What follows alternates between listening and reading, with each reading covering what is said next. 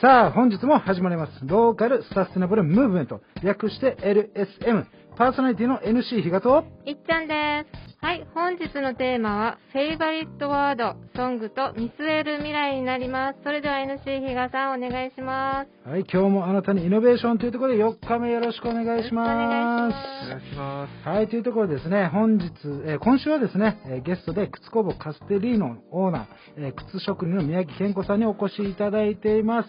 最終日よろしくお願いいたします。よろしくお願いします。いや、あの、3日間もおもろっていう、むちゃくちゃなかなか聞けない話が多いので、むっちゃ楽しいです、本当に。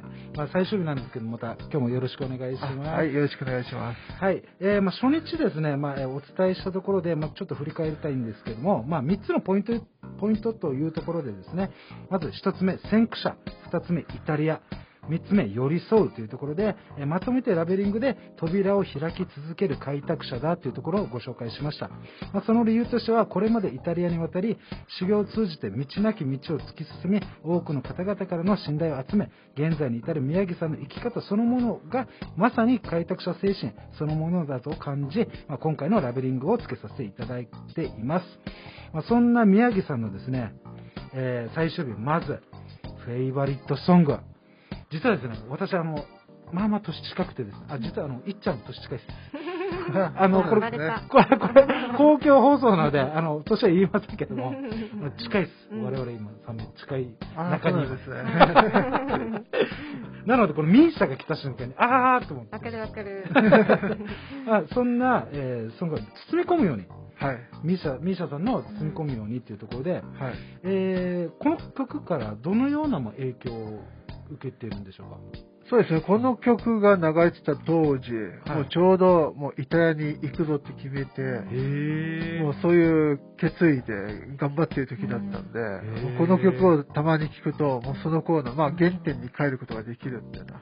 思い出すんですね。そうなんですよ。初心に帰る曲みたいな感じですか？そう、そうなんですよ。ふわ、熱っ。熱っ。えー、あ、じゃあこれ、もともと好きというよりも、なんかそれをたまたますごい聴いてたから、この曲を聴くとスイッチ入って思い出すみたいな感じなんですか、あ、そうですね。へー。まあ、この今、えー、出たミーシャさんなんですけども、ちょっとミーシャさんのご紹介したいんですけども、まあ、日本の女性歌手で、長崎県出身の方ですね。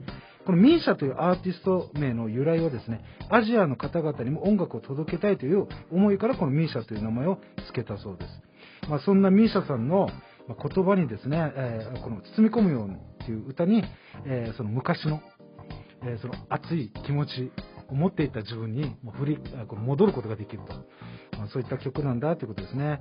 えこの、え見据える未来のお話を、まあえ伺っていきたいんですけども、えその見据える未来ですけども、未だオープンしたばかりで考えきれない部分、今をまず一生懸命仕事をし、目の前の課題に取り組むことで見えてくると思う。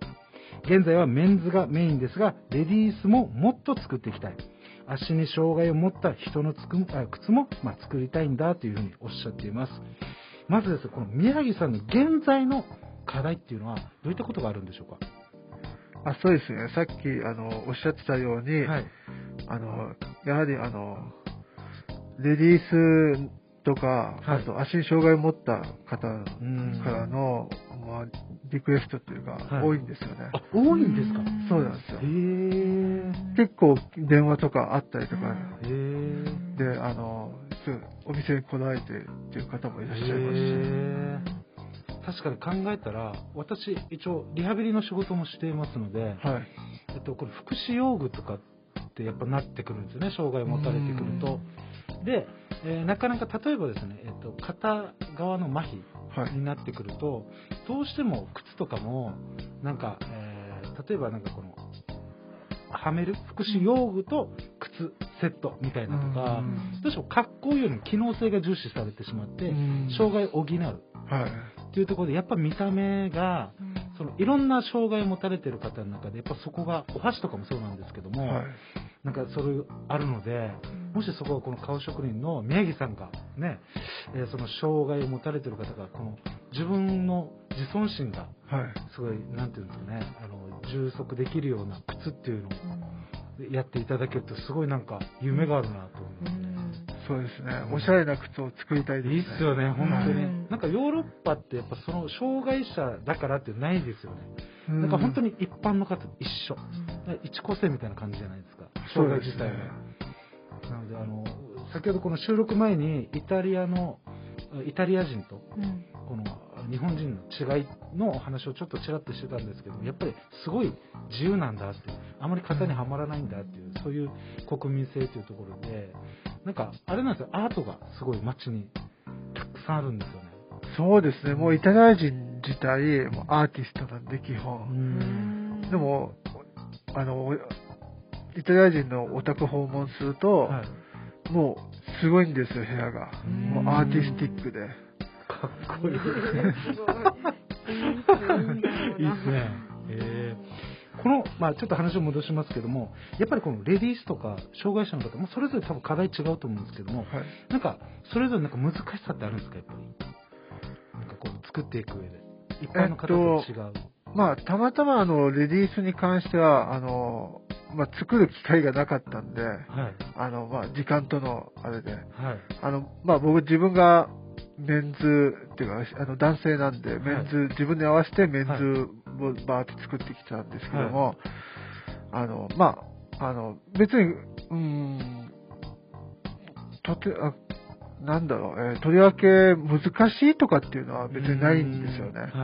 ただ、あの、障害者の方に関しては、はい。あの、やっぱりそれなりの知識もないといけないんで、うん。やっぱり、あの、履いていて具合悪くなると良くないんで、確かにそうですね。そうですね。うん。まあその、じゃあその今の知識だけでは足りない、障害に対するまた知識とか、はいその辺のまたちょっと壁が出てきてるような感じなんですね。そうですね。はいで、そんな宮城さんは、やっぱり靴、まあ、革を通して、いろいろ、えーなことをまあ作ったり、まあ広げたり活動されてきてると思うんですが、そんな宮城さんが感じている、まあ、革製品の可能性ってどんなものがあるんでしょう？かあ、そうですね。まあ、革自体、もうほぼ、本当に星の数ほど種類があるんですよね。そんなにあるんですか？ありますね。もう僕は知らないものなんか、もうたくさん、まだまだあると思うんで、へ例えば、まあ僕は今作ってる、使ってるのは、はい。あの、まあ主に牛革なんですけど、はい。牛なんですよね。はい。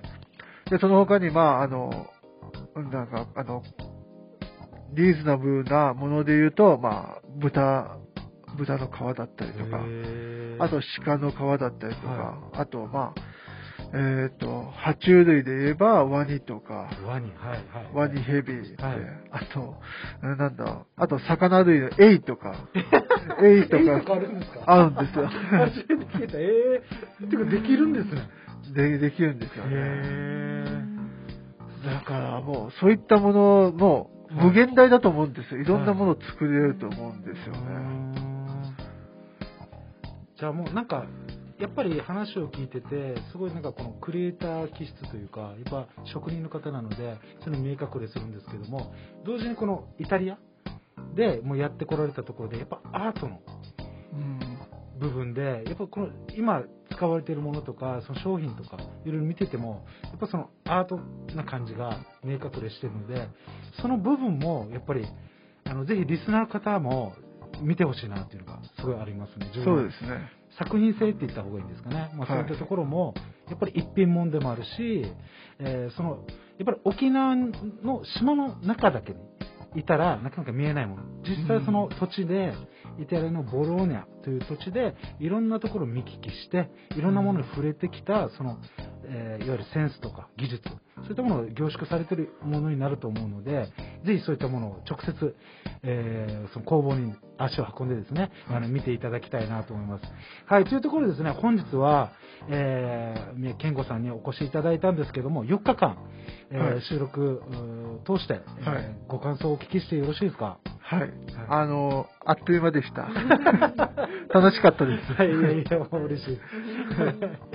はい、というところで、えー今週は、えー名護から、名護のですね、えー靴工房、えーカスッテリーのオーナー、えー靴職人の宮城健吾さんでした。ありがとうございました。あありがとうございましたはい、本日のゲスト、靴工房カステリーのオーナー、靴職人の宮城健吾さんへのごご連絡先です。ホームページ、Facebook、インスタ、Twitter、ブログで、靴工房カカステリーノで検索お願いします。LSN プロジェクトのホームページは LSN プロジェクトとはで検索お願いします。本日は以上になります。See you!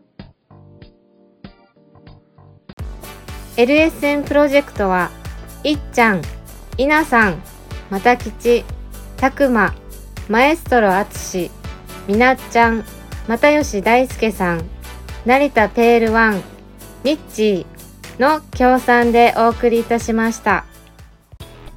どうも皆さん、ヤンバル坂モーリーの森です。ヤンバル坂モーリーは、名護十字路徒歩1分以内にあるアメリカンレトロな酒場です。オールディーズの BGM とアメリカンな空間は、初めてなのになぜか懐かしさを感じられる店内で、おすすめは10時間じっくり丁寧に低温調理した牛タンと、店主秘伝の燻製香る自家製ウイスキーで作るハイボールは絶品です。